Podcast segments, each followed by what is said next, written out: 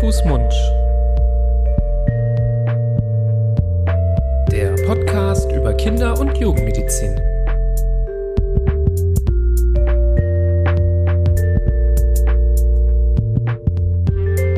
So, ihr Lieben, herzlich willkommen zu einer neuen Folge von Hand, Fuß, Mund, eurem Podcast zur Kinder- und Jugendmedizin. An meiner Seite einerseits der liebe Florian. Oh, einerseits. Ja, ich deute hier schon was an, aber ja. ich will jetzt hier nicht direkt schon alles direkt äh, vorweg verraten. Erstmal herzlich willkommen bei Hand, Fuß, Mund, eurem Podcast zur Kinder- und Jugendmedizin von uns beiden, Nibras Nami und Florian Barbour.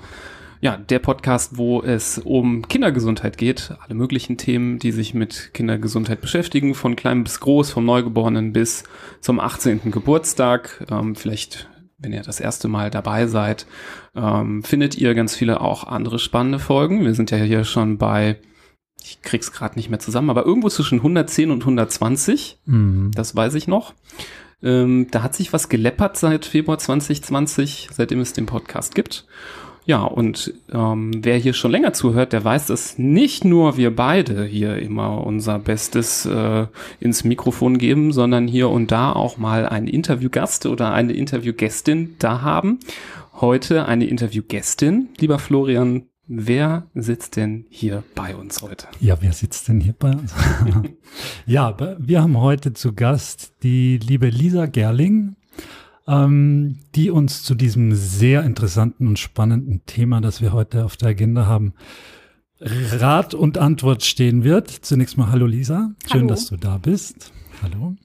Ja, Lisa ist, ähm, ich verliere nur ganz wenig Worte über dich. Äh, den Rest werde ich gleich auf dich abwälzen aus äh, gegebenem Anlass.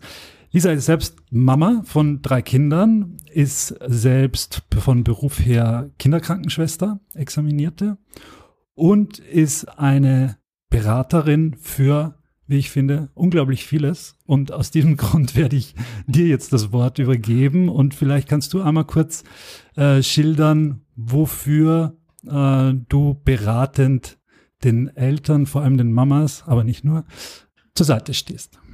Hallo, schön hier heute da sein Hallo. zu dürfen.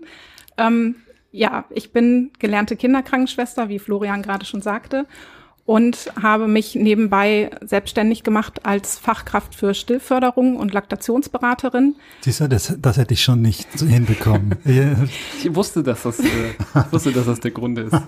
Der Begriff Stillberaterin ist ja kein geschützter Begriff und mhm. deswegen es gibt verschiedene Ausbildungsplattformen und ich bin halt Fachkraft für Stillförderung und Laktationsberaterin ähm, auch mit einer Prüfung abgelegt. Es gibt noch internationale Prüfungen, die habe ich aber einfach aus finanziellen Gründen nicht abgelegt. Guck aber, dass ich mich natürlich immer auf dem neuesten wissenschaftlichen äh, Stand halte. Bin zusätzlich noch äh, Schlafberaterin nach 1000 einer Kindernacht und ähm, begleite einfach ganz viele Eltern in verschiedenen Themen, auch dazu noch Trageberatung von der Trageschule NRW. Und das passt halt einfach oft ganz viel zusammen weil Neugeborene einfach ganz viel mit sich bringen und die Eltern ganz, ganz viele Fragen haben. Mhm. Also der Begriff Stillberater oder Stillberaterin ist nicht geschützt. Also nach dem heutigen Podcast, wenn wir hier ganz viel gelernt haben, können wir beide morgen uns das auch aufs Schildchen schreiben. Äh, Im Prinzip ja. Okay, aber das ist gut zu wissen. Das ähm, hilft ja auch, äh, ja, so ein bisschen Expertise auch zu erkennen, ähm, ob man es jetzt äh, so schreibt oder wie du es jetzt ähm, gesagt hast, wie deine Bezeichnung ist ich finde ja, das ist jetzt hier, äh, wollen wir heute nicht diskutieren, aber ist ja in Zeiten des Internets und des Auftretens von Experten und vermeintlichen Experten auf sozialen Medien ja schon ganz wichtig, dass man sich ja auch irgendwie kennzeichnen kann oder kennzeichnen sollte und wiederum die User auch lernen sollten, wie man das unterscheidet. Und deswegen finde ich es ganz gut, wenn man das hier mal noch mal ganz kurz noch mal so sagt. Ja. Ja, genau. Super. Drei Kinder, vier Kinder. Hier auf meiner Seite wieder mal noch null. Sorry. noch immer. Immer noch null. Aber ähm, das ist fast schon wieder Rekord. Ich glaube, einmal hatten wir vier, vier. Ja. Ja. Ein, ein Interviewgast hatte mal vier Kinder mitgebracht, aber jetzt Mhm. sind wir schon wieder, sind wir wieder im Rekordbereich. Mhm. Das ist wieder mal hier die geballte Handba Kompetenz. Handballmannschaft. Genau. Aber wir arbeiten an der Fußballmannschaft. Also ich nicht mehr. Ja, ich ergänze das ähm, mit ein bisschen Zeitversetzung. Ja. Dann können die Lass dann, Zeit. dann können die dann alle antreten zusammen. Ja, Ja. sehr gut. Also wir haben jetzt natürlich dadurch äh, schon natürlich hier, habt ihr auch beim Anklicken der Folge gesehen, das Thema verraten, dass es heute um das große Thema des Stillens gehen wird. Natürlich ein Thema, zu dem es ganze Bücher gibt, ähm, zu dem es ja ganze stundenlange, tagelange Fortbildungen gibt, ähm, zu dem es ja eben Ausbildungen auch gibt. Also mitnichten werden wir das jetzt in einer Stunde alles besprechen können, aber wir versuchen natürlich hier und da ähm, an den wichtigen Knackpunkten auch nochmal nachzufragen und äh, dafür, Lisa, vielen Dank, dass du da bist. Ähm, das freut uns total, weil das Thema Stillen, ja, das kommt immer mal wieder auch auf, natürlich im beruflichen Alltag, ähm, aber auch da, wir sind, wir propagieren oder sagen ja immer, Kinderärzte müssten mehr über Ernährung wissen. Es ist ja nicht so, dass ähm, das so inklusive ist in der Ausbildung, sondern fast schon eher exklusive und man muss schon das Interesse mitbringen oder sich da irgendwie ja selbstständig fortbilden, um da Ahnung zu haben. Also vielleicht auch hier für die äh, zahlreichen äh, Mediziner und Medizinerinnen, die hier zuhören, ja auch super spannendes Thema. Oder wie ist dein Eindruck so zu der Expertise zum Thema Stillen innerhalb der Kinderärzteschaft? Tatsächlich muss ich dir da leider recht geben, dass viele Kinderärzte nicht so die Ahnung übers Stillen haben. Also auch einige Kollegen, die jetzt selber Eltern geworden sind, die auch eine Stillberatung in Anspruch genommen haben. Ähm, und dahinter frage ich das dann ja auch gerne, wie viel wissen die wirklich? Und es wird nicht viel darüber gelehrt, leider, weil es ja einfach eines der wichtigsten Dinge ist, die man einem Baby, Neugeborenem, mitgeben kann. Ist das bei den Frauenärzten anders? Hoffe ich. Sind die mehr im Stillbilde? Ich glaube auch nicht Auch wirklich. nicht. Nee. Ah. Also die wenigsten tatsächlich. Vielleicht mehr in der Theorie, aber das, ich glaube, das Schwierige oder das Herausfordernde beim Stillen, wofür man ja auch dann jemanden wie dich braucht, ist ja die praktische Umsetzung, das Miteinander, das, wie kann ich was möglich machen, wie kann ich vielleicht irgendwo den Druck rausnehmen, das werden wir heute so ein bisschen anschneiden auch. Ähm, ich glaube, in der Theorie, das Lehrbuch, da gibt's ja wahrscheinlich gar nicht so viel drüber zu sagen, aber wenn es dann um die Interaktion geht etc., dann wird's schon, wird schon schwieriger. Vielleicht wollen wir mal aus einem professionellen Munde hören. Ich meine, dass du Stillen gut findest, das brauchen wir, glaube ich, jetzt nicht äh, extra erwähnen.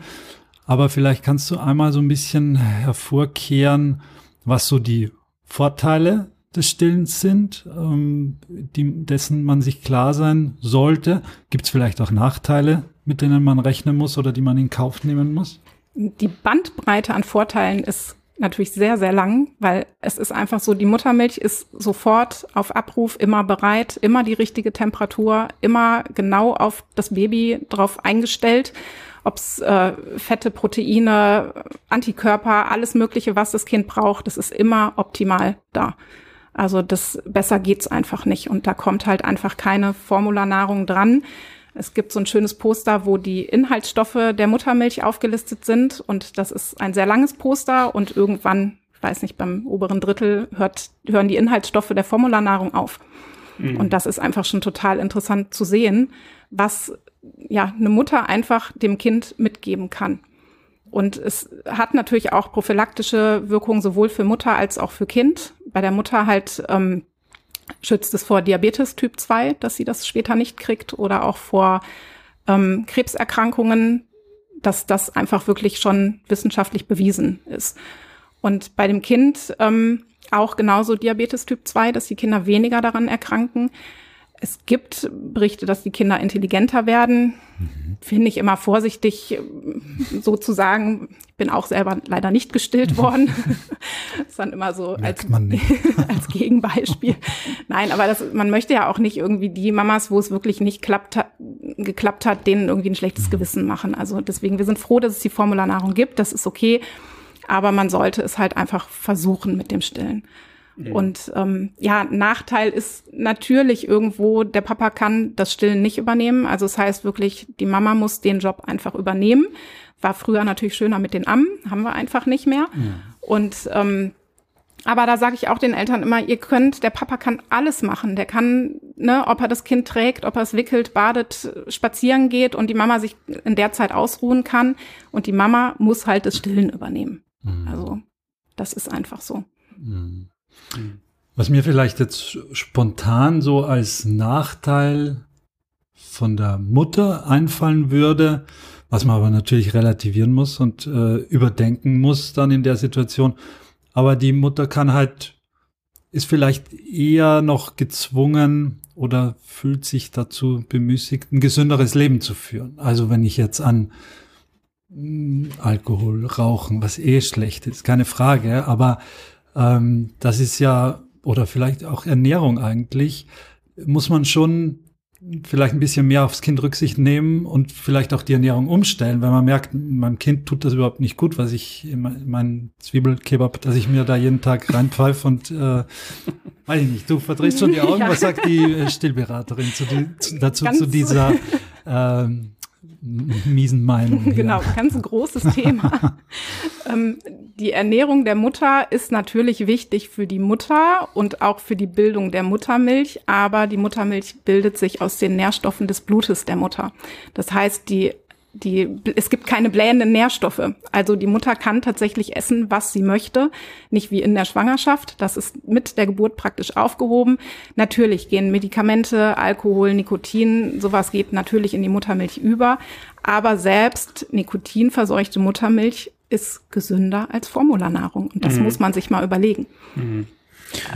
Ja, also ich glaube, da muss man nochmal differenzieren. Es gibt natürlich diese, diese Mythen, ne? Mhm. Ähm, ich darf, äh, dies kann man nicht essen, das äh, verursacht Blähungen beim Kind. Ähm, das ist ja super, wenn du damit schon mal hier aufräumst. Ich glaube, was Florian auch meint ähm, und was wir in unserem Seminar auch immer wieder betonen, gerade wenn es auch so um die vegetarisch-vegane Ernährung geht, für die wir ja auch einstehen, wenn sie gut gemacht ist, ähm, ist eben, dass die Muttermilch aber auch wiederum nur den Bedarf des Kindes deckt, wenn der Bedarf der Mutter auch ausreichend gedeckt ist. Also wenn jetzt die Mutter ein, ähm, einen Mangel hat, zum Beispiel ein Vitamin B12-Mangel, ähm, dann ähm, ist auch in der Muttermilch nicht genug B12 zum Beispiel mit drin. Also das ist zumindest, ich, äh, ist jetzt nicht unmittelbar ein Nachteil, weil man das ja auch dann positiv bestärken kann, dass man darauf achten kann und selber die Ernährung bei sich selber ein bisschen mehr im Auge haben kann. Aber dennoch gewisse Nährstoffmängel können sich beim Kind äh, dann auch äh, spiegeln von Seiten der Mutter, wohingegen jetzt eine Formularnahrung zumindest da entkoppelt ist. Das ist jetzt kein Pro-Argument, um jetzt zu sagen, nee, Formularnahrung ist besser, aber wenn wir jetzt so ein bisschen Pro und Contra machen, ist es zumindest etwas, was man im Auge behalten muss. Und wir persönlich sind ja auch immer der Meinung, dass es schon Sinn macht, dass man, wenn man sagt, okay, ich möchte stillen ähm, voll und ganz, dass man äh, durchaus auch mal nach dem eigenen Ernährungsstatus mal Ausschau hält. Das ist ja nicht so gang und gäbe, ist kein Standard in der Medizin, wo es so viele Standardprophylaxen äh, und Vorsorgen gibt, aber dieser Ernährungsstatus mütterlicherseits, dass sehr gecheckt wird, das wird ja nicht so viel geguckt. Und ich finde immer äh, eindrucksvoll, da gibt es so eine, äh, so eine Studie, wo mal im Neugeborenen-Screening geguckt wurde, wie viele Kinder einen B12-Mangel haben zum Beispiel. Und da wurden viele Kinder entdeckt, deren Eltern zum Beispiel oder deren Mütter gar keine Veganerinnen waren, sondern die eine andere Erkrankung hatten, die dazu geführt hat, dass sie einen B12-Mangel hatte, die, wo sie es gar nicht wusste. Mhm. Und das ist dann halt einfach nur zufällig aufgefallen, weil einer mal gesagt hat, okay, wir gucken mal im Screening einfach mal so eine Mini-Studie innerhalb des Screenings und ähm, ja, man weiß halt nicht immer, ob 100% alles stimmt. Man hat ein Gefühl für sich und man weiß, ob man sich vielleicht gut ernährt oder nicht. Aber manchmal ist Kontrolle vielleicht ein Ticken besser. Aber das sind alles Argumente trotzdem für das Stillen. Also kommen wir jetzt auch gleich nochmal dazu. Genau, es gibt so ein paar Nährstoffe, die tatsächlich abhängig sind von der Ernährung. Jod, Selen, langkettige Fettsäuren. Aber das meiste geht tatsächlich trotzdem in die Muttermilch über. Und ich sage den Müttern auch immer, die müssen jetzt tatsächlich noch mal mehr essen als in der Schwangerschaft, weil die einfach wirklich noch mal mehr Kalorien brauchen, aber jetzt nicht den Schokoriegel, der schnell gegessen ist, sondern natürlich mhm. eher Richtung Nüsse, äh, Obst, Gemüse und sowas halt alles. Aber die brauchen die Energie. Mhm. Ja, ist eigentlich verblüffend, wie überschaubar der äh, höhere Energiebedarf ist. Der ist natürlich gegeben, keine Frage, aber rechtfertigt jetzt nicht, dass man sich dreimal am Tag äh, drei äh, Big Mac reinpfeift, weil man sich denkt, ich brauche jetzt Kalorien, Kalorien, Kalorien. Da ist wenn er gesund wäre, wäre ein Big Mac schon genug, mit, dass man da zwischen 250 und 500 Kalorien pro Tag dann mehr äh, zu sich nimmt. Aber er ist nicht gesund, drum lassen wir den wieder weg. Aber es, wie gesagt, es rechtfertigt jetzt nicht die halbe Dose Nutella mit was auch immer absurd. nee, jetzt sind wir wieder bei heute, äh, interessante Beispiele mit irgendwelchen äh, Kebabs und irgendwelchen Nutella-Gläsern. Nein, aber vielleicht kommen wir ja noch mal ein bisschen wieder zu den positiven Seiten auch zurück des Stillens. Wie gesagt, wir sind ja auch, ähm, wenn es möglich ist, wenn es klappt, ja auch total pro Stillen. Du hast ja auch jetzt tollerweise schon auch gezeigt, dass ähm, es Vorteile bei Mutter und Kind gibt. Das ist ja auch was Gutes.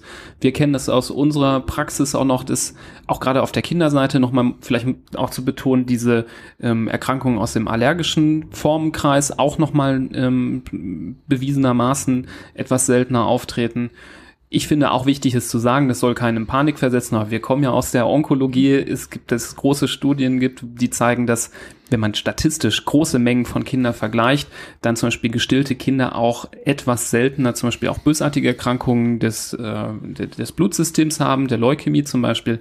Das heißt natürlich nicht, dass wenn man jetzt nicht stillt, dass man, dass das Kind ein hohes Risiko hat, ja. Aber wenn man Tausende und Zehntausende Kinder vergleicht, dann gibt es schon einen äh, messbaren Effekt und finden wir also auch noch einen, einen Aspekt, den man zumindest mal gehört äh, haben sollte.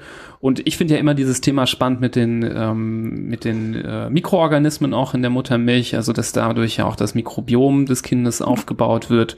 Ähm, und da ist man ja noch in den Kinderschuhen der Forschung. Da gibt's ja noch nicht so viele Studien, aber jeder weiß eigentlich, dass es irgendwie wichtig ist, nur man hat die Puzzleteile noch nicht ganz zusammen bei dem Thema. Und damit hilft Muttermilch ja auch einfach eben die, die ganze Darmschleimhaut auszukleiden, reifen zu lassen. Und mhm. das sind einfach die Bauchschmerzen, die ein Kind dann am Anfang hat, die bekannten drei Monatskoliken gerne. Ähm, aber da hilft Muttermilch wesentlich besser als irgendwelche Tropfen gegen Pupsen oder sonst was, die gerne gegeben werden, die ja auch wieder irgendwelche Zusatzstoffe haben. Mhm. Ähm, und auch da kommt Formularnahrung einfach nicht dran. Mhm. Ja, das Spannende ist, äh, dass ja in der Muttermilch auch diese HMOs drin sind, diese Humanmilch-Oligosaccharide, die ja quasi vom Kind gar nicht verdaut werden können, wo man früher erst die Leute oder die Forscher äh, gerätselt haben, was soll das, wieso ist da was drin, was das Kind gar nicht verdaut, bis man gemerkt hat, das ist das Futter für die Bakterien im Darm und das finde ich ganz so spannend, ja. ne, dass da quasi ähm, da schon das Lunchpaket für die Bakterien schon in der Muttermilch mit drin ist. Es gibt ja Formularnahrung, wo das auch zugeführt wird, aber da gibt es keine Belege und Studien, dass wenn man das so künstlich zusammenbastelt, ähm, ob das dann auch wirklich die gleichen Vorteile hat. Ne? Ja. ja, spannend auf jeden Fall. Vielleicht denkt jetzt jemand, der hier gerade zuhört, ja, stillen, ich bin jetzt schon total äh, on fire, ich will unbedingt stillen. Vielleicht ist es ja auch jemand, der hier zuhört, der das erste Kind erwartet und ähm, sich gut vorbereiten möchte. Ähm, wie kann man sich denn gut vorbereiten auf das Thema Stillen? Also wenn man damit eben noch keine Erfahrung hat und vielleicht bald das, das Kind kommt. Genau, am besten ist es immer locker an die Sache ranzugehen. Wenn man sich zu viel Stress vorher macht, dann klappt es oft nicht. Aber oft ist es auch so, wenn man sich total viel informiert, dann ist man auch schon wieder so unter Stress und Druck gesetzt irgendwie, dass es dann auch nicht klappt. Es gibt gute Stillvorbereitungskurse, gerade jetzt durch die Corona-Zeit, die auch online gelaufen sind, wo man sich einfach so ein bisschen informieren kann. Und ähm, ja, wichtig ist einfach unmittelbar nach der Entbindung, nach dem oder mit dem Bonding im Prinzip innerhalb der ersten Stunde das Kind anzulegen. Also wirklich über den nackten Hautkontakt zu arbeiten, weil da einfach die ganzen neugeborenen Reflexe in dem Moment nochmal schön aktiviert werden. Die Kinder sind nochmal so ein bisschen unter Adrenalin, dass sie da echt einen wachen Moment haben und das eigentlich von alleine machen. Also die robben alleine, wenn die auf dem Bauch der Mutter liegen, robben die alleine zur Brust hin. Die wissen genau, wo sie hin müssen, wissen genau, was sie machen müssen. Also öffnen den Mund, heben den Kopf und fangen sofort an zu saugen, wenn man sie denn lässt. Hm. Wahnsinn. Das ist ja echt, und du, du, du sagst es ja in den ersten Sätzen jetzt, der Druck, den sich viele machen, viele Frauen auch machen, äh, beim Gedanken daran, ob es klappt oder wenn es dann irgendwie erste Startschwierigkeiten gibt. Es ist ja fast das Natürlichste, was es gibt, nicht nur bei den Menschen, auch im Tierreich äh, ist das Säugen des Neugeborenen ja, ja, funktioniert ja fast von alleine. Aber je mehr man sich da vielleicht rein verkopft und je, je mehr Druck und negative Stimmung oder Gedanken da mit reinspielen, dann kann es wahrscheinlich zu so Konstellationen kommen und führen, wo es dann plötzlich einfach, ja, wo es dann noch sich potenziert, einfach weil, ja, okay, jetzt funktioniert es wirklich nicht und wie mache ich denn das jetzt? Und dann kommt vielleicht auch noch jemand dazu, der gute Ratschläge hat, die vielleicht nicht beratend wichtig sind, sondern einfach nur gut gemeint und aber vielleicht gar nicht so wertvoll sind. Das äh, kann ich mir schon vorstellen, dass dann gerade diese ersten Momente, du sagst ja in der ersten Stunde, das zieht sich ja dann über die ersten äh, Tage auch, wo die beiden, also die Mutter und das Kind sich kennenlernen müssen und da eine Routine äh, finden dass das dann wirklich zu, zu Problemen führen kann, wenn es eben, ja, wenn es irgendwie verkopft ist oder aus anderen Gründen. Ich meine, nicht jeder denkt einfach zu viel drüber nach. Es reicht ja schon, wenn man, wenn es irgendwie eine ganz schwierige Geburt war, mhm. zum Beispiel, wo man vielleicht die Kraft auch gar nicht hat. Du sagst, das Kind robbt eigentlich selbst zur Brust, aber ich meine, es gibt ja Geburten, wo die Mutter so mitgenommen ist, erschöpft ist, vielleicht auch einen Blutverlust hatte, der sie noch zusätzlich äh, schwächt. Oder das Kind. Dann, ja, es dann schwierig wird. Ja, also auch das Kind kann ja Oder, so beeinträchtigt sein, genau. dass das eben nicht äh, so hinhaut mit dem äh, mit dem äh, ja. Bonden oder wo das Kind vielleicht nicht die Kraft hat, hier zu robben oder ist ja auch Arbeitsaufwand und Energie, die aufgebracht werden muss, um äh, zu saugen, ja, ne, kann man natürlich ja, dann unterstützen, indem man mhm. das Kind dann mhm. so an die Brust legt, dass es nicht mehr so viel machen muss oder halt wirklich anfangen, per Hand einfach ein bisschen Kolostrum auszustreichen. Kolostrum ist ja die Milch, die unmittelbar vor der Geburt, nach der Geburt halt ähm, ja, ausgeschieden wird oder man ausdrücken kann. Ähm, das sind wenige Tropfen, können aber tatsächlich auch bis zu Milliliter Mengen haben und ist so ein bisschen gelbliche Milch in dem Moment, weil es einfach ganz viele Eiweiße enthält, die das Kind halt, das ist so praktisch die erste Impfung für das Kind. Also ganz, ganz wichtig. Und dadurch sammelt das Kind natürlich auch ganz viel Energie. Also wenn es dann einfach erschöpft ist, dass man sagt, okay, es mhm. träufelt man dem Kind so ein bisschen auf die Lippen in den Mund rein, entweder mit einem Löffel oder mit einer kleinen Spritze, wenn es jetzt einfach wirklich zu schwach ist, um selber mhm. anzudocken. Mhm. Ja, da hilft es dann wenig, wenn der Gynäkologe oder die Gynäkologin oder vielleicht auch die Hebamme kommt und sagt, ja, jetzt äh, müssen wir dann auf den Blutzucker achten bei dem Kind, jetzt muss aber dann schon langsam funktionieren hier, weil sonst müssen wir äh, zufüttern oder Infusion geben oder so.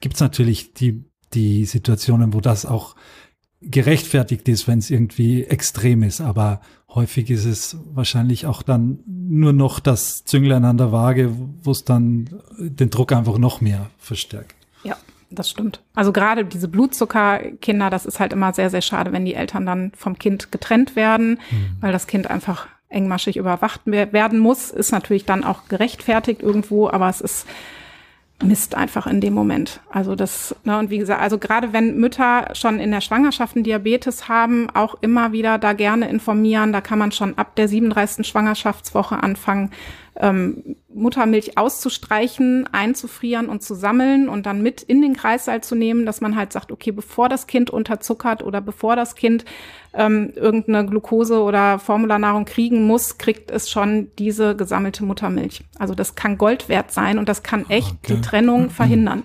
Ah, das habe ich noch nie gehört. Ja. Mhm. Das ist äh, also jetzt vielleicht mal eine Geschichte aus dem aus dem Leben.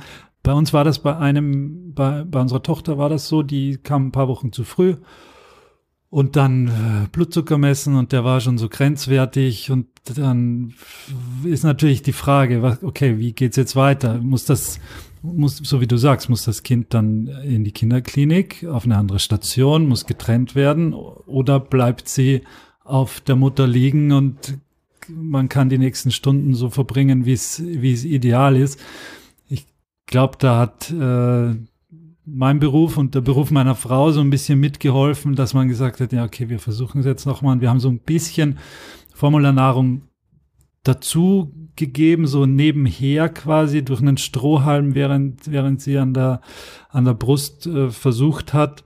Und damit konnte das dann auch abgefangen werden. Aber das war eigentlich haarscharf und da, da geht der Weg diametral auseinander. Mhm. Wie die nächsten Tage, Wochen, ich, vielleicht auch generell alles, wie das weiter verläuft. Weil ein Kind, das jetzt zwei Tage lang von der Mutter nicht runtergeht und da liegen bleibt und ah, den Herzschlag hört und die eins sind im Vergleich zu einem Kind, das auf der Kinderstelle, ich will jetzt keine kein Teufel an die Wand malen, aber dann bist du auf der Kinderstation, brauchst einen IV-Zugang, kriegst irgendeine Infusion äh, und bist getrennt in diesen ersten Tagen von deinen Eltern, vor allem von der Mutter.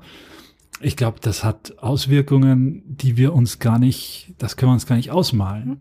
Aber häufig hat man es einfach nicht in der Hand. Klar, die Alternative, wenn es dem Kind schlecht geht, wenn der Blutzucker zu gering ist, das hat natürlich enorme Auswirkungen. So eine Hypoglykämie unmittelbar nach der Geburt ist höchst gefährlich und kann wirklich auch äh, Schaden anrichten. Also das muss man verhindern. Das ist natürlich wichtiger, das zu verhindern, als jetzt zu sagen, nee, wir lassen das Kind jetzt weiter bonden und dafür ist der Blutzucker schlecht und äh, es wird ein äh, und die Entwicklung wird mhm. dann dementsprechend mhm. schlecht sein. Ja, es gibt ja sogar Studien, die zeigen, dass wenn man zu lange unterzuckert ist als Neugeborenes, dass das korreliert mit dem, wie du erfolgreich bist später in der Schule naja, und in der Ausbildung. Ne? Also das genau. ist wirklich auch erschreckend, deswegen muss man da echt die goldene Mitte finden. Ja. Ne? Also auch wenn du, also äh, das ist die Geschichte, ähm, der Erfahrungswert ist super spannend, aber man muss natürlich jetzt lernen, dass es ähm, dass man, glaube ich, vor allem dem betreuenden Personal da auch gut vertrauen muss mhm. und deren Einschätzung und Expertise, dass wenn der Punkt ist, wo man sagt, nee, also das klappt jetzt in dem Moment nicht, dass man zur Sicherheit des Kindes auch das akzeptieren muss, dass das vielleicht jetzt eben diese Glukoseinfusion ja. braucht.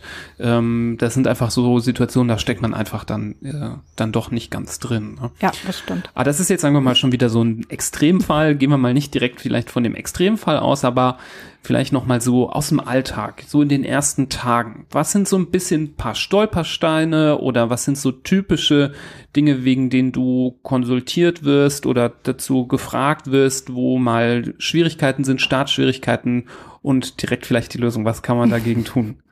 Ja, gerne sind natürlich die wunden Brustwarzen, ähm, wo einfach eine Mama die ersten Tage leider erstmal durch muss aber man sollte halt immer gucken, also Stillen generell sollte nicht wehtun. Also wenn man wirklich permanent Schmerzen hat, dann sollte man wirklich nochmal gucken, ist das Kind richtig angelegt, klappt das alles so richtig?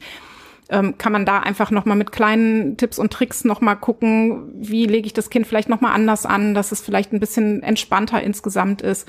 Und ja, wenn man wirklich dann merkt, es geht so gar nicht weg, muss man halt einfach auf Ursachenforschung gehen. Das ist das dann, was ich halt durch die Hausbesuche dann einfach probiere. Ähm, aber wie gesagt, also ganz viel über diesen nackten Körperkontakt arbeiten, weil die einfach immer wieder noch diese neugeborenen Reflexe dann aktivieren und die Kinder dann richtig mitarbeiten. Also das ist so, wo ich wirklich dann auch bei dem Hausbesuch sage, wir gehen nochmal auf Punkt Null, ausziehen und das erstmal probieren. Und was ganz häufig gemacht wird, ist in den Kliniken, weil einfach keine Zeit bleibt, es kommt ein Stillhütchen zur Mama hin, hier versuchen sie es damit, einmal mhm. Plastik und damit wird dann angelegt, egal wie die Brustwarzen aussehen. Es gibt nicht die perfekten Brustwarzen, muss man ganz einfach sagen. Würde, also ich sage mal, zu Steinzeitmenschen, da gab es keine Stillhütchen. Dann wären wir schon alle ausgestorben, wenn das nicht funktioniert mhm. hätte. Also daher, du meinst jetzt, es gibt nicht die perfekte Form des Stillhütchens? Nein, die perfekte Form der Brustwarze. Ah ja, okay. Also mhm. und dadurch, dass aber das Klinikpersonal oft einfach keine Zeit hat, da mal einfach drüber zu gucken, was kann man optimieren, mhm. wird einfach ganz schnell das Stillhütchen mhm. reingeworfen. Probieren Sie es hiermit und damit muss es dann klappen und weitere Erläuterungen gibt es dann dazu nicht. Und das ist auch einfach ganz oft der Fall. Ich möchte dieses Stillhütchen loswerden, sagt die Mama dann, weil es nervt. Es ist Plastik. Dem Kind wird wieder suggeriert, nicht richtig zu trinken, weil es den Mund nicht weit aufmachen muss. Und es behindert natürlich auch die Milchbildung in dem Moment. Ähm, es ist einfach eine Barriere dazwischen nochmal. Mhm. Vielleicht noch mal eine vertiefende Frage. Es klingt jetzt vielleicht ein bisschen banal, aber du hast jetzt eben gesagt, ja, da muss man mal gucken, wie man das Kind richtig anlegt. Und mhm. ich glaube, hier ist ja schon häufig auch die Frage, ist vielleicht über einen Podcast schwierig jetzt äh, zu zeigen, weil man kann ja nicht sehen, nur was hören. Aber kannst du vielleicht noch mal sagen, wie man denn ein Kind am besten anlegt? Genau, es gibt verschiedene Stillpositionen, ganz typisch die normale Wiegehaltung, Rückengriff, aber auch im Liegen. Was alle Stillpositionen gleich haben, ist Ohr, Schulter und Hüfte sollten in einer Linie sein. Das heißt, so die Kinder haben eine Mittellinie und nicht der Bauch guckt nach oben und die Kinder müssen den Kopf irgendwie um 90 Grad drehen, sondern die sind in einer Linie. Und ob ich die dann in der Wiegeposition mit irgendwelchen Stillkissen oder im Rückengriff, das heißt, die Füße gehen nach hinten zum Rücken der Mutter, einmal unter dem Arm durch oder halt in der komplett liegenden Position Bauch an Bauch, das ist immer gleich in, der, in den Positionen. Und das Kind sollte immer nah an der Mama dran sein. Das heißt, Nasenspitze und Kinn berühren die Brust. Und wenn man das Kind anlegt, kann man noch darauf achten, dass die Nasenspitze praktisch auf Brustwarzenhöhe ist, weil das Kind dann den Kopf so minimal in die Überstreckung nehmen muss, um die Brustwarze zu packen. Das ist ja schwer zu erklären, wenn man es nicht sieht. Mitgezeichnet. Ja. Aber ja. das sind so ein paar Sachen und da kann man einfach echt drauf achten. Ne? Und wenn der Kopf so auf die Brust fällt, so können wir auch nicht trinken. Mhm. Also wir trinken auch mit so einer leichten Überstreckung des Kopfes, um dann zu schlucken. Und so muss es auch bei dem Baby mhm. sein. Mhm. Man hört ja oft dieses, ähm, das Kind will nicht die Brust oder will nicht, äh, will nicht gestillt werden. Wie oft ist das aus deiner Sicht dann zum Beispiel ein Problem mit der Position oder ähm, gibt es das wirklich, dass manche Kinder nicht wollen oder nicht können aus irgendeinem Grund? Also nicht wollen würde ich definitiv Nein sagen, weil es einfach überlebenswichtig ist. Und das ist, sind Reflexe und Reflexe kann man nicht abschalten. Klar, wenn es irgendwas Neurologisches ist, aber mhm. grundsätzlich nicht wollen, gibt's nicht. Also nicht können ist natürlich dann nochmal was anderes, ob es irgendwelche Blockaden sind durch äh, zu eng im Mutterleib oder durch die Geburt irgendwas oder auch Thema Zungenband ist ja auch ganz groß im Moment. Ähm, sowas kann natürlich immer sein, dass die Kinder das einfach anatomisch nicht schaffen aber nicht wollen, würde ich definitiv sagen, gibt's nicht. Mhm. Das, das Zungenbändchen, das du jetzt gerade erwähnt hast, das, du sagst ja auch, was im Moment äh, gerade äh, einen hohen Stellenwert hat, ist das gerechtfertigt als äh, ja als Schwierigkeit oder oder ist es eigentlich eine Ausrede für irgendwas anderes. Nee, sehe ich schon, dass es gerechtfertigt mhm. ist, aber es ist jetzt nicht so, dass jeder Grund wird aufs Zungenband abgeschoben. Also da sollte man schon ganzheitlich einfach gucken, wie wird das Kind angelegt, ne? dass man alles drumherum wirklich optimiert und nicht Thema Zungenband, das ist der Grund dafür, um Gottes Willen. Also, aber wenn ein Zungenband wirklich vorliegt und dass man das halt ganzheitlich mit Vorbereitung und Nachbereitung, das ist halt immer wichtig. Also nicht nur der Schnitt macht's, sondern einfach Vor- und Nachbereitung sind da einfach total wichtig. Und das muss noch so ein bisschen in die Köpfe der Menschen, der Ärzte einfach reinkommen und auch, dass es nicht nur einfach angeritzt wird. Das ist halt leider auch ganz oft der Fall. Ähm, ja, aber ich, also es ist schon definitiv ein wichtiges Thema auch, ja. Mhm. Ja, da kriege ich wieder so ein bisschen Schreckenserinnerungen an meine Zeit als junger Arzt äh, in der Neonatologie, wo es dann einfach hieß, ja, hier kannst du mal das Zungenbändchen durchschneiden. Und ich dann dachte so, oh ähm, weiß A nicht, ob das jetzt sein muss und B weiß ich gar nicht, wie das geht so richtig. Und ähm, ja, komm, ich zeig dir das einmal. Und dann ist man sich nicht so sicher, ob das hier das Richtige ist, genau für das Kind. Und ich hatte immer das Gefühl, das wurde jetzt einfach von irgendwem so entschieden und dann soll man mal machen. Ähm, aber das ist, glaube ich, ein Thema, das einen eigenen Podcast mhm. wert ist wahrscheinlich. Das müssen wir hier an der Stelle, glaube ich, so ein bisschen ähm, ja abbinden. Ähm, was jetzt zum Beispiel wichtig wäre aus meiner Sicht, ähm, wäre der Punkt, wo vielleicht auch Unsicherheiten bestehen wie lang soll man es denn probieren und so mit den Schwierigkeiten versuchen klarzukommen? Ähm, und oder wo ist ein Punkt erreicht, wo eine Beratung, eine Unterstützung, ähm, Hilfe Sinn macht? Also, oder was sind so Warnsignale, wo man denkt, okay, jetzt sollte man sich mal Hilfe holen? Mhm. Also oft finde ich immer gut, wenn die Mütter nach Hause kommen und dann wirklich nur noch eine Ansprechpartnerin, die Hebamme haben, wenn sie denn eine Nachsorgehebamme haben weil in der Klinik ist natürlich drei Schichten, drei verschiedene Leute, drei verschiedene Meinungen leider.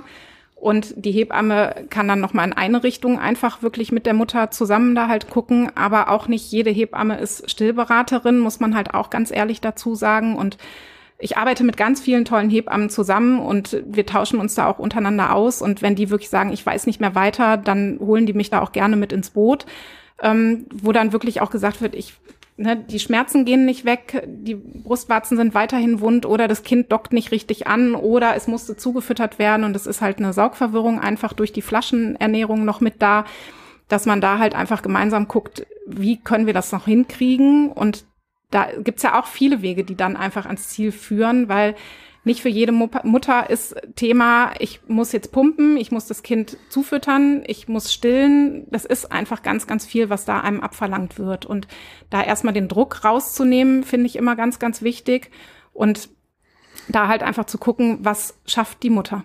Wie weit kann sie gehen? Und da finde ich aber immer gut, wirklich rechtzeitig dann auch sich externe Hilfe dann zu holen, weil nach acht, zwölf Wochen irgendwie irgendwann, es wird natürlich mit jedem Tag wird's schwieriger zum Vollstillen zurückzukommen.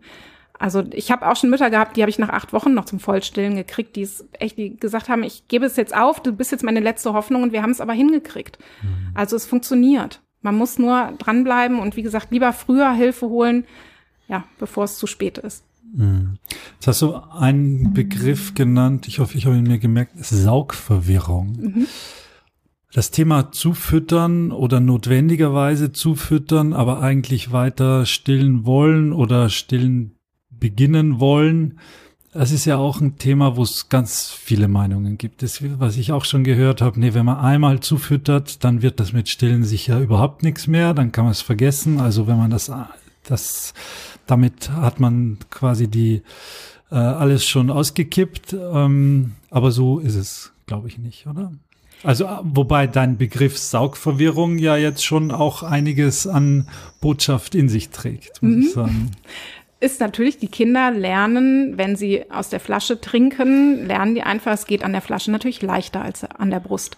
Das ist ein ganz anderes Saugverhalten an der Flasche. Und die müssen nicht das Vakuum oft aufbauen, wie es halt an der Brust nötig ist. Und wenn die das einmal intus haben und wissen, oh super, ich brauche nur die Lippen so ein bisschen bewegen und da kommt Milch raus, ist es schwer, die Kinder wieder richtig an die Brust zu kriegen. Auch wieder Mundöffnung. Ne? Mundöffnung an der Flasche ist nicht so groß wie an der Brust, wie wir es bräuchten. Und das muss man dann aus den Kindern erstmal wieder rauskriegen, tatsächlich. Mhm. Und oft ist es auch keine Saugverwirrung, sondern oft, ich nenne es dann auch Silikonverwirrung, wenn es dann auch wieder einfach mit diesem Plastik zusammenhängt. Die Kinder, ob es der Schnuller, ob es die Flasche, ob es das Stillhütchen ist, die wissen einfach, super, da muss irgendwo Plastik her und da kommt dann was raus, das beruhigt mich. Und damit, darauf warten die praktisch förmlich. Also das merkt man einfach ganz oft, dass die dann mit der normalen nackten Haut, mit der Brustwarze nichts anfangen können.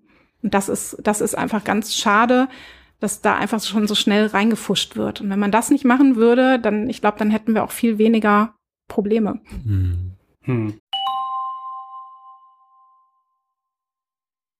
Ey, dieser Job, den ich gerade hab, ich komme ja menschlich total gut an, aber beruflich komme ich mal gar nicht weiter. Mach's doch besser. Mit einem Job bei SOS Kinderdorf machst du nicht nur einen Job, sondern du kannst wirklich etwas bewirken. Du kannst dich weiterbilden und kommst beruflich voran. Bewirb dich jetzt auf einen von vielen Jobs. SOS Kinderdorf. Mach's doch besser.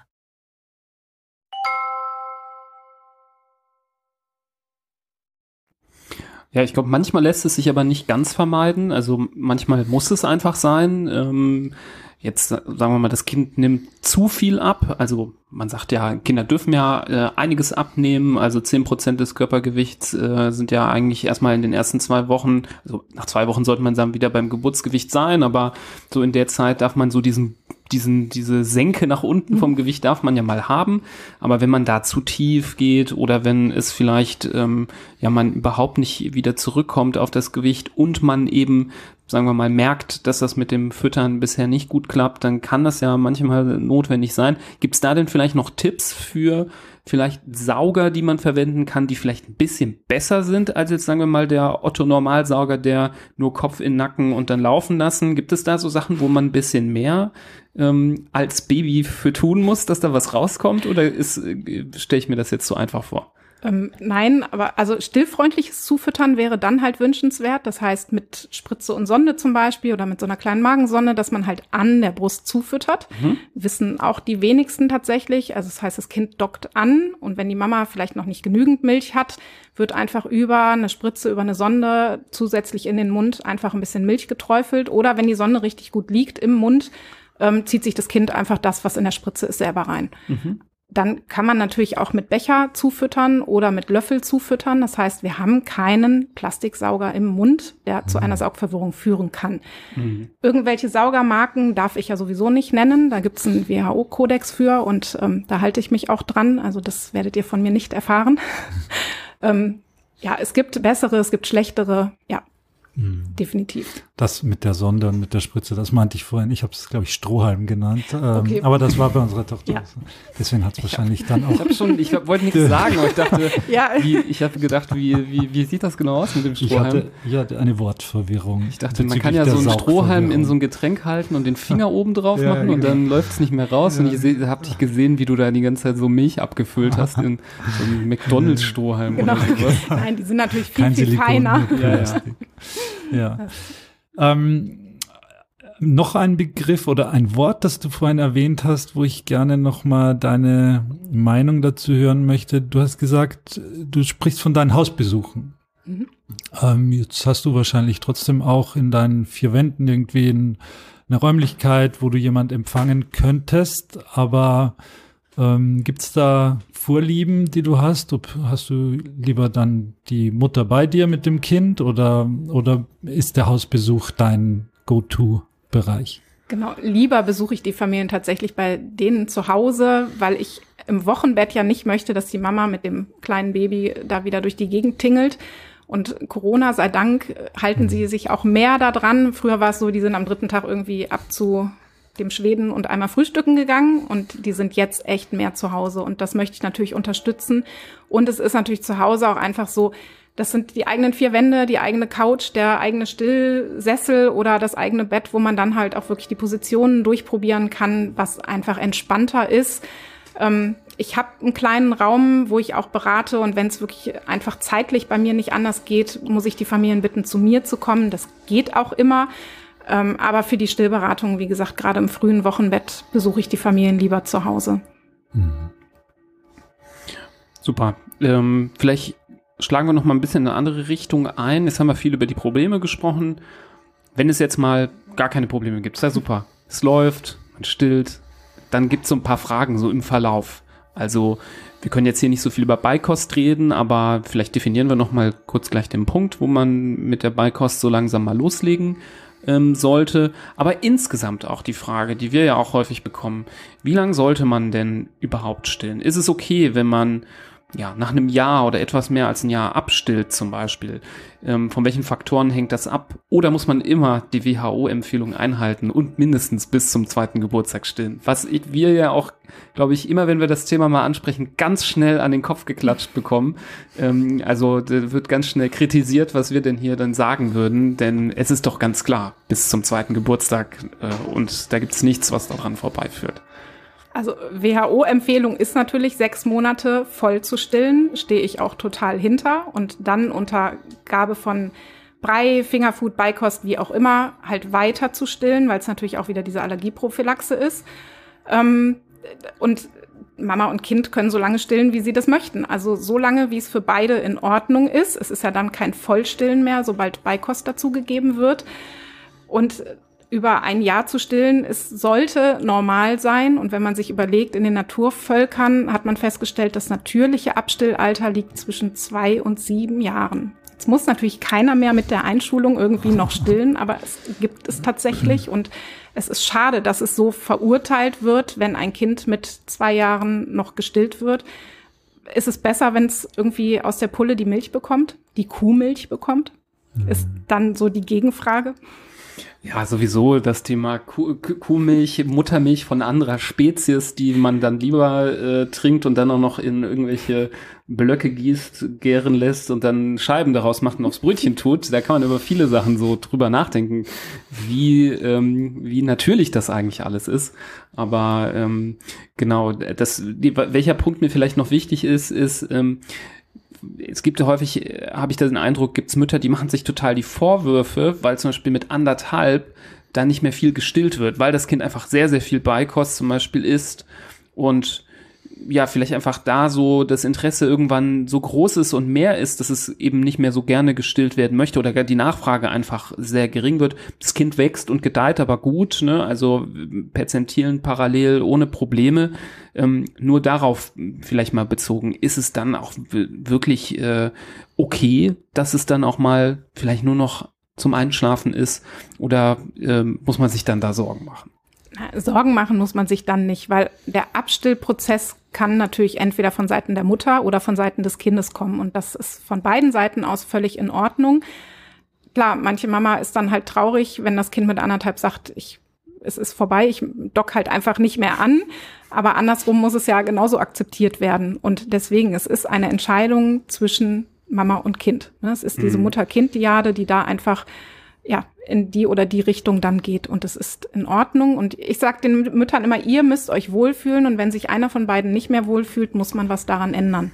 Also wenn die Mutter, sagen wir mal, auch mit der Zeit sich einfach mit dem Stillen nicht mehr wohlfühlt oder vielleicht auch darunter leidet, dann ist es auch okay, ab einem gewissen Punkt ähm, zu sagen, okay, ich still jetzt ab und die Teile der Ernährung, die noch in Milchnahrung sind, da greife ich jetzt zur Formularnahrung dann doch. Ja, richtig. Also man kann ja schon sagen, so denken wir das ja auch aus ärztlicher Sicht, es gibt schon einen Unterschied, ob man die Formularnahrung ja vom Tag eins benutzt oder ob, wenn das Immunsystem sich schon gut ausgebildet hat, das Kind ohnehin vielleicht schon den ersten, zweiten Infekt durchgemacht hat, ein paar Impfungen vielleicht auch schon bekommen hat, dann mit einem Jahr oder mit elf Monaten dann ähm, zum Beispiel da dieser Nahrungswechsel vollzogen wird.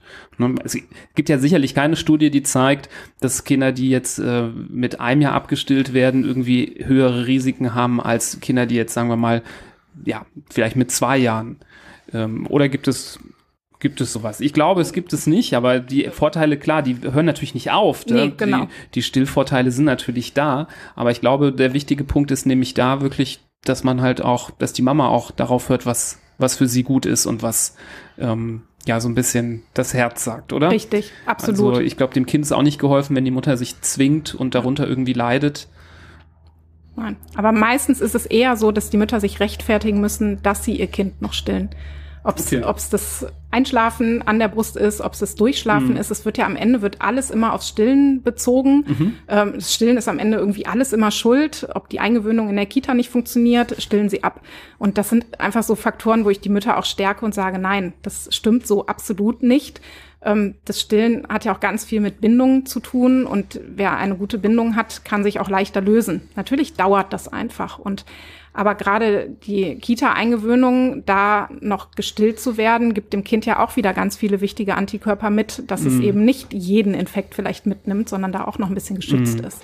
Ich finde das super spannend, dass du das so sagst, weil also bei mir war immer so ein bisschen der Eindruck entstanden, dass es auch dieses andere Lager, ich wusste jetzt nicht, ob es größer oder kleiner ist, aber ich habe viel immer von dem anderen Lager, ich nenne es jetzt mal Lager gehört, äh, von Müttern, die sich rechtfertigen mussten, weil sie zum Beispiel dann mit dem ersten Geburtstag abgestillt haben, wo aber das Kind vielleicht schon wirklich relevante Mengen Beikost mhm. gegessen mhm. hat und das gar nicht mehr so viel ausgemacht hat am Tag, ähm, weil es dann vielleicht einfach dann doch nach einem Jahr sie es nicht mehr konnte oder wollte zum Beispiel, dass da dieser Rechtfertigungsdrang okay. bestand. Aber wahrscheinlich gibt es einfach beides, je nachdem, wer gegenüber von einem sitzt und mit dem Finger zeigt und sagt, hier, du machst das falsch, weil da gibt es immer ja. solche Leute, die das sagen. Aber da gibt es kein richtig oder falsch, sondern es müssen sich einfach alle damit gut fühlen. Hm. Was ist dann mit den sogenannten Dauernukklern, die, wo das Kind im 20-Minuten-Takt angelegt werden muss, Schrägstrich angelegt wird. Ob es wirklich angelegt werden muss, weiß ich nicht. Ähm, sowohl in der Nacht als auch am Tag, am Spielplatz, äh, morgens und wie gesagt sowieso in der Nacht. Was, was sagt der Profi dazu? Von welchem Alter redest du da jetzt? Das macht einen Unterschied. Ja, reden wir, genau, absolut, finde ich auch. Ähm, dann reden wir einmal vom vier Monate alten Säugling und einmal vom Einjährigen. Mhm. Oder also, vielleicht ist der vier Monate alte Säugling vielleicht sogar schon ein bisschen zu alt dafür. Oder? Genau, also die ja. ganz kleinen, da mhm. wollen wir ja, dass die eigentlich gerne bis zu zwölf Mal am Tag angelegt werden, einfach um die Muttermilchbildung anzuregen. Also da rede ich jetzt wirklich von den Neugeborenen. Ähm, da bloß nicht auf die Uhr gucken, sondern anlegen, anlegen, anlegen, damit einfach dieses ganze Angebot-Nachfrageprinzip funktioniert. Wie gesagt, da reden wir von den Neugeborenen. Mhm. Ähm, da bloß nicht irgendwie rauszögern oder sonst was. Mhm. Also das muss so sein. Und bei den größeren, die haben ja immer wieder ihre Entwicklungssprünge, die Kleinen. Und ich sag auch da den Eltern immer, dass die dafür einfach ganz viel Energie brauchen. Das Gehirn verdreifacht sich im ersten Lebensjahr. Dafür brauchen die Energie und umso größer die Kinder werden, desto abgelenkter sind die tagsüber natürlich auch, weil alles viel spannender ist als das Stillen. Dann holen die sich häufig nachts einfach die Kalorien, die sie dann für den ganzen Entwicklungsprozess einfach brauchen. Und auch da ist auch mein Tipp immer, macht es euch so einfach wie möglich. Alternative, nachts aufstehen, eine Flasche anzurühren, ist nicht leichter. Na, also da wirklich dann gucken, Kind im Beistellbett schlafen lassen, liegen bleiben beim Stillen, dass man schafft, im Liegen zu stillen, in dieser Seitenlage und natürlich alles abgesichert und auch alles mit plötzlichem Kindstod, Prophylaxe halt natürlich auch alles gucken, dass das alles stimmig ist. Aber das dürfen die. Und mhm. die Dauernuckler von nachts, das sind dann gerne auch die, auch nochmal mit zehn Monaten haben die auch nochmal so einen Höhepunkt, wo die schlecht schlafen, weil die einfach diese ganze Fremdelphase durchmachen, dieses eigene Bewusstsein entwickeln und sich übers Stillen auch oft einfach ganz viel Sicherheit holen. Also Stillen ist nicht nur immer Nahrungsaufnahme, sondern auch Nähe tanken, Sicherheit holen. Mhm. Genau, das, das wollte ich jetzt noch anschließen. Es ich weiß nicht, fließt immer Milch auch, weil es, wenn es so ein Schnullerersatz ist, dann kann es ja auch sein, dass das Kind einfach die Brustwarze da ordentlich äh, hin und her knetet und sich äh, damit beruhigt auch und es tut ihm gut. Das ist ja, was weiß ich, was da alles ausgeschüttet wird. Und aber äh, es dient vielleicht jetzt nicht der Ernährung. Genau, die Kinder können so saugen, entweder dass sie Milch rauskriegen oder auch nur schnullern, mhm. dass sie halt wirklich sich nur darüber beruhigen. Und solange das für die Mutter in Ordnung ist, ist das auch in Ordnung, das mitzumachen. Wenn da egal, die Mama einfach. Egal wie oft. Ja. Ja, mhm. wenn die Mama da an ihre Grenzen kommt, klar. Auch da muss man dann wieder gucken, was lässt sich erleichtern, dass die Mama einfach auch wieder zu Kräften kommt. Mhm. Okay. Gut.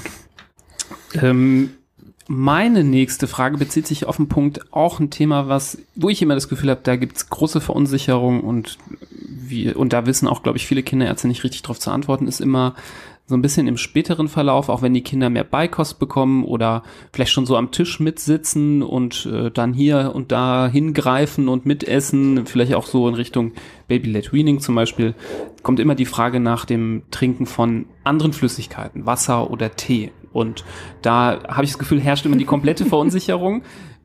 Ab wann darf man Wasser trinken? Wie viel Wasser darf man trinken?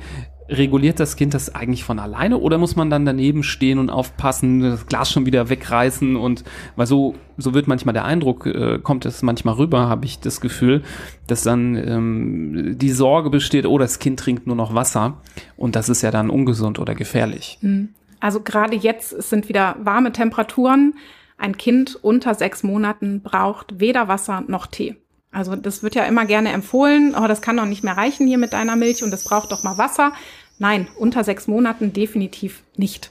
Und das kann man auch ganz klar so sagen, weil ob sich das Kind jetzt die fettreiche Milch oder einfach nur einen Schluck holt, weil um den Durst zu löschen, das regelt das Kind dann selber bei der Mutter sobald es mit der Beikost losgeht, kann man einfach, wenn es dann schon ein bisschen was ist, kann man im Glas gerne oder auch in einem Becher Wasser mit anbieten, dass das Kind einfach lernt, okay, Wasser und oder Essen und Wasser gehört halt irgendwo zusammen. Und so, dass die richtig trinken, das ist meistens so erst mit Ersetzen des, der dritten Mahlzeit, also wenn man den dritten Brei anfängt oder halt mehr Fingerfood dann auch gibt. Und dann gibt's eine Grenze 200 Milliliter am Tag. Ähm, aber ganz viel Essen besteht halt auch einfach aus Wasser und die Muttermilch ja auch zu 90 Prozent. Also diese Wasservergiftung, was ja viele dann irgendwie nochmal betonen, dafür müssten die echt schon richtig, richtig viel trinken. Und dass jetzt ein sechs, sieben Monate altes Kind sich irgendwie drei Gläser Wasser reinhaut, wage ich zu bezweifeln und würde da auch dem Kind vertrauen und da wirklich sagen, die kriegen das selber hin. Mhm. Ja, super. Also das finde ich auch wichtig, dass da mal so ein bisschen mit ein paar Mythen äh, aufgeräumt wird und ein paar Ängste vielleicht mal ähm, ja, beiseite geschaffen werden. Mhm.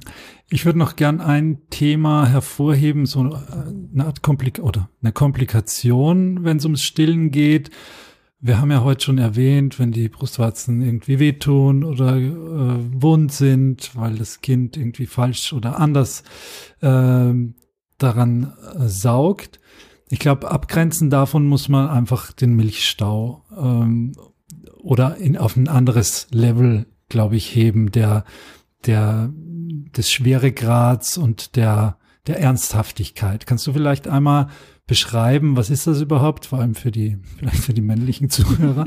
äh, ähm, was ist das und ja, wie, was muss man tun, damit man da wieder auf die auf die richtige Bahn kommt. Genau, Milchstau ist ja in dem Moment, ähm, wenn das Kind vielleicht die Milchkanäle nicht so abgetrunken hat oder es kann auch mechanisch passieren, wenn der Still-BH zu eng ist oder Rucksack getragen oder irgendwas, dass sich da einfach wirklich ein Stau bildet und äh, mit Rötung einhergehend und eventuell warmer Brust. Und am besten ist dann in dem Moment wirklich so mit Wärme zu arbeiten und das Kind so anzulegen, dass das Kinn des Kindes am Milchstau liegt. Das ist manchmal mit lustigen Positionen zu vereinbaren, wo auch der Papa dann gerne schon mal helfen darf. Aber da, wo das Kinn liegt, wird durch das Vakuum der Milchstau ganz oft gelöst. Oh, Man kann noch vorsichtig so ein bisschen mit massieren, einfach, dass sich dann so ein bisschen die Milch einfach löst. Und wenn aber wirklich dann Schwellungen, Rötungen so schlimm werden, dass auch Fieber mit hinzukommt, dann geht's schon eher Richtung Brustentzündungen und die darf man natürlich nicht unterschätzen. Also wenn Fieber dazu kommt, auf jeden Fall einmal zum Gynäkologen und checken lassen und dann gegebenenfalls auch mit Antibiotika arbeiten. Da gibt's genügend Antibiosen, die man auch nehmen kann, obwohl man stillt. Also das ist definitiv kein Grund abzustillen. Das ist immer gut zu wissen. Man muss es halt einmal dazu sagen. Aber wenn sich die Brustentzündung halt so verbreitet, geht's oft nicht ohne. Mm, aber kann schon ganz, ähm, ja, ist, glaube ich, für die Mutter sehr sehr schmerzhaft zum einen und kann sich auch so ein bisschen hinziehen über ein paar Tage, ja, oder? Also die Mama fühlt sich echt beim, beim, bei einer Brustentzündung richtig schlecht mit mm. eventuell Gliederschmerzen. Mm. Die, also da ist auch wirklich mm. nur noch ab ins Bett und kuscheln und nichts machen. Da ist wirklich Schluss. Betrifft das dann immer nur eine oder immer beide Brüste? Wie? Ist, oft ist es nur eine. Ja. Bei manchen Frauen ist es tatsächlich so, dass auch oft dieselbe Stelle dann immer wieder befallen ist. Manchmal wechselt es aber auch. Also kann man gar nicht so. Manchmal ist es so, wenn immer wieder dieselbe Stelle ist, dass man aufpassen muss, dass sich da kein Abszess bildet. Das kann halt auch passieren. Ähm, aber das ist jetzt so wirklich so wieder das Schlimmste. Worst case. Worst case. Du hast ja das so schön eingeleitet mit, vielleicht kann man das mal besonders erklären für die Männer. Und, wir fragen ähm, für einen Freund. Ja, wir sind jetzt auch zufällig, wir sind auch zufällig so Richtung einer Stunde mittlerweile. Das oh. ist heute auch wieder die Zeit ja. verflogen. Ja. Und ähm, ich habe ja schon eingangs gesagt, ich glaube, wir könnten stundenlang mhm. weiterreden. Ähm, aber so ein bisschen müssen wir auch zum Schluss kommen. Ähm, und ich fände es jetzt mal ganz gut zum Schluss doch noch auch mal die äh, Herren der Schöpfung abzuholen hier und noch mal vielleicht zu fragen, was rätst du denn Männern, wie sie ihre Partnerin beim Stillen unterstützen können. Was können sie tun? Du hast ja direkt gesagt, das Stillen kann man, äh, das kann man jetzt nicht abgeben. Das ist einfach so. Um, aber das ist bestimmt jetzt nicht die Rechtfertigung zu sagen, okay, ich bin hier raus, äh, ich guck, ich guck jetzt hier Fußball und du machst das, ähm, sondern es gibt sicherlich doch ein paar Tipps, was Männer tun können das Wichtigste ist tatsächlich der Mama den Rücken frei zu halten, also gegebenenfalls im Wochenbett auch den Besuch dann mal fernzuhalten und der Papa kann trotzdem, der kann das Kind im Tragetuch tragen, der kann spazieren gehen, der kann fürs Essen sorgen, also wirklich eine gute nährstoffreiche Ernährung anbieten. Immer gucken, dass ein Glas Wasser neben der Mama steht, weil Stillen macht unheimlich durstig. Mhm. Und äh, da halt einfach gucken, dass die Mama gut versorgt ist und auch gerne mal Mut zusprechen, wenn es dann mal nicht so läuft und nicht sofort ankommen, komm, hier können wir doch jetzt eine Flasche geben, ist doch jetzt nicht so schlimm. Mhm. Das finden viele Mamas einfach so, das kann ein Mann nicht nachvollziehen, weil die Mamas sich da einfach nicht wohl mitfühlen. Also manche haben da echt Schuldgefühle, wenn die dann sagen, nee, es klappt nicht und dann kommt der Papa noch an und der setzt sie dann auch noch unter Druck, jetzt gibt doch endlich eine Flasche, sondern da tatsächlich auch mal ein bisschen ja, bestärken. Mhm. Ja, das ähm, musste ich beim, oder ich hoffe, ich habe es beim ersten Kind schon gelernt und nicht erst beim vierten.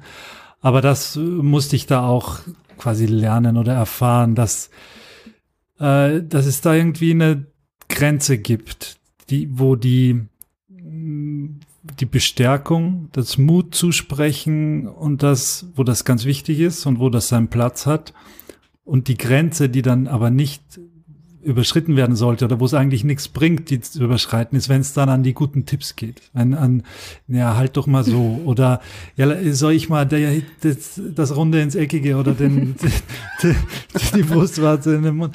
Also das äh, war nicht so von Erfolg äh, gekrönt, muss ich sagen. Aber klar, wie du sagst, ähm, das man hat trotzdem eine Rolle und ist, ist dazu, dazu auch da, als Teil der Familie da Mut zuzusprechen und vielleicht sagen, okay, jetzt, oder vielleicht auch zu sagen, gut, jetzt, heute hauen wir mal den Hut drauf und wir gucken später am Abend oder ja. jetzt erhol dich mal und oder auch die Schwiegereltern am nächsten Tag einfach ausbestellen mhm. und so. Das, da hat man schon genug, ähm, genau. genug zu tun. Ich fand ja jetzt gerade deinen Tipp total gut, dass ähm, man sich so um das leibliche Wohl der Mama doch auch mitkümmern kann. Eigentlich ist das doch eine tolle Kette. Also die Mama füttert das Kind und der Papa füttert die Mama genau. zum Beispiel. Ist doch oder sehr schön. Ist ja nicht immer äh, Papa dabei, es kann ja auch einfach nur genau. der Partner sein, aber auf jeden Fall der Mann füttert die Mama, die Mama füttert das Kind, ist doch eine schöne Kette und ähm, die einen Mamas freuen sich jetzt total, die anderen denken sich vielleicht, oh, lieber nicht. Aber da können die Herren doch vielleicht auch was tun und ähm, vielleicht mal was auch an ihren Küche, Kochkünsten tun. Also mhm. da gibt's ja so viele Sachen, die man da machen kann. Also ähm, gerade wenn man doch da als äh, zukünftiger Familienvater äh, für Entlastung sorgen möchte, auch über das Stillalter hinaus, ist vielleicht mal ganz gut, wenn man spätestens dann mal anfängt, das Kochen zu lernen. Richtig. Also von daher vielleicht, wenn, wenn alle Stricke reißen und man nicht weiß, wie man helfen kann, dann Kochkurs machen oder in die Küche gehen und genau. äh, die Kochbücher wälzen. Ja. Da wäre doch bestimmt auch noch äh, einiges an Potenzial der Unterstützung da. Ja. Ja, vielleicht ist das ja auch ein ganz gutes Schlusswort äh, an dieser Stelle. Ich fand, das war ein super Gespräch. Ähm, ich finde, wir haben ja ganz gut einmal so einen Ritt durch dieses Thema gemacht. Mehr als ein Ritt ist halt, wie gesagt, heute nicht drin. Mhm einfach ähm, aufgrund der Zeit und der Größe des Themas. Lisa, danke, dass du äh, uns Rede und Antwort gestanden hast. Sehr souverän, also muss man ja sagen, da ähm, haben wir dich jetzt hier auf keiner, keinen Fall irgendwie überrascht mit einer Frage. Ich habe das Gefühl, wir stellen hier, ähm, glaube ich, die richtigen Fragen, die ähm, da angebracht waren. Vielleicht, wenn jetzt die Hörerinnen und Hörer sehr begeistert auch waren ähm, von dir und was du erzählt hast, man kann dich ja auch finden im Internet und du bietest ja auch da Informationen Informationen an. Mhm. Vielleicht kannst du ja noch mal sagen, auf welchen Wegen man zu dir findet und wir würden dann natürlich diese Wege auch hier unten in den Show Notes, also wer möchte, dann kurz auf Pause drücken und runterscrollen, verlinken, ähm, so dass das möglichst leicht funktioniert mit dem Connecten. Genau, ihr könnt mich einfach unter meiner Homepage www.lisagerling.de finden. Da stehen schon ganz viele Informationen drauf, was ich alles anbiete, ähm, wo ich es anbiete und ja, schon alles dabei eigentlich. Bietest du denn ähm, auch Kurse an oder Beratungen individuell nur ähm, oder halt auch in Informationsveranstaltungen? Das tatsächlich im Moment nicht, das musste ich pausieren. Also mhm. eigentlich es sind hauptsächlich individuelle Beratungen. Kurse pausieren im Moment auch, weil es einfach zeitlich mit meinen drei Kindern nicht so ganz passt. Mhm. Ja, das kann man verstehen, mhm. auf jeden Fall. Okay, dann verlinken wir auf jeden Fall deine Internetseite und ähm, vielleicht noch dein Instagram-Account, wenn das äh, für dich okay ist? Mhm, tragen, stillen, schlafen, da bin ich auch noch zu finden nicht ganz so viel. Ich versuche es immer, aber auch da fehlt einfach die Zeit und die ja. ich dann lieber mit der Familie verbringe. Aber das ist ja auch das Schöne, man kann ja auch die älteren Postings durchgucken ja. und da gibt's ja immer wieder was zu entdecken. Also ist ja nicht, ich finde das nicht schlimm. Das ist ja ein bisschen so der Zeitgeist von sozialen Medien, dass man feuern, feuern, feuern muss. So sind wir ja auch nicht auf, aus vielerlei Gründen. Ähm, aber solche Medien sollten auch mal ein bisschen dazu genutzt werden, auch mal ein bisschen rumzustöbern und durchzublättern. Sachen, die man vor einem Jahr gepostet hat, sind ja dann jetzt nicht weniger wert. Von daher, ja, ähm, vielleicht kann man da auch nochmal gucken. Ja, und die, schön ja durch die Corona-Zeit definitiv einiges auch online anzubieten. Also mhm. die ganzen Schlafberatungen zum Beispiel läuft alles online. Und ansonsten Kreis Düsseldorf, je nachdem, wo es in Düsseldorf ist, und Kreis Mettmann bin ich auf jeden Fall überall unterwegs. Also keine Hausbesuche in Hamburg. Nein, da nur online, hatte ah, ich auch okay. schon. Ja, na, warum nicht? Sehr gut. Okay, schön. Ja, dann können wir auch äh, vielleicht noch ähm, den einen oder anderen Hinweis äh, hier hinterlassen. Natürlich auch der Hinweis ähm, in Richtung unserer ähm, Kurse, die äh, Florian und ich abhalten zum Thema Kinderernährung. Da haben wir ja auch das Thema ähm, Ernährung im ersten Lebensjahr ist ein Kurs. Ähm, da äh, wird es auch äh, kurz nach Veröffentlichung dieser Folge auch schon den nächsten Termin geben, wo es noch ein paar ähm, Plätzchen gibt. Ähm, ansonsten haben wir auch gerade für den Spezialbereich der vegetarischen und veganen Kinderernährung auch äh, einen umfangreichen Kurs, der ja fast einen ganzen Tag auch füllt. Beides könnt ihr finden auf unserer Internetseite www.handfußmund.de. Und apropos, wenn ich davon spreche, der Hinweis, es gibt eine neue Internetseite. Wir haben die Yippie. Webseite www.handfußmund.de wirklich ähm, umfassend geupdatet. Ähm, nicht nur inhaltlich, sondern vor allem auch fürs Auge. Sie ist jetzt endlich schön. Vorher war sie eher funktional.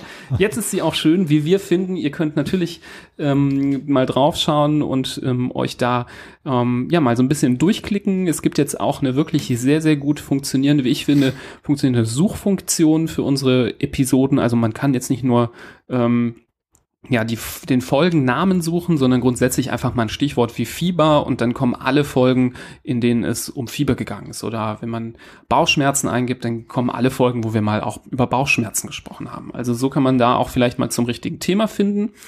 Ähm, und um das zu feiern und gerade in Bezug auf die, das, die Kurse, die wir gerade erzählt haben, haben wir für euch auch einen kleinen Rabattcode für unsere Kurse mal eingerichtet. Das geht nämlich jetzt auch endlich. Man muss äh, uns nicht einfach irgendwelche E-Mails schreiben und sich anmelden für den Kurs. Das geht alles vollautomatisch jetzt online und mit dem Code AllNew15, den ich auch in die Shownotes packe, kriegt ihr ähm, ja natürlich nur für eine begrenzte Zeit den Rabatt auf unsere Kurse. Genau. 15 Prozent. 15 Prozent, genau. Ähm, schlecht. Nicht schlecht, genau.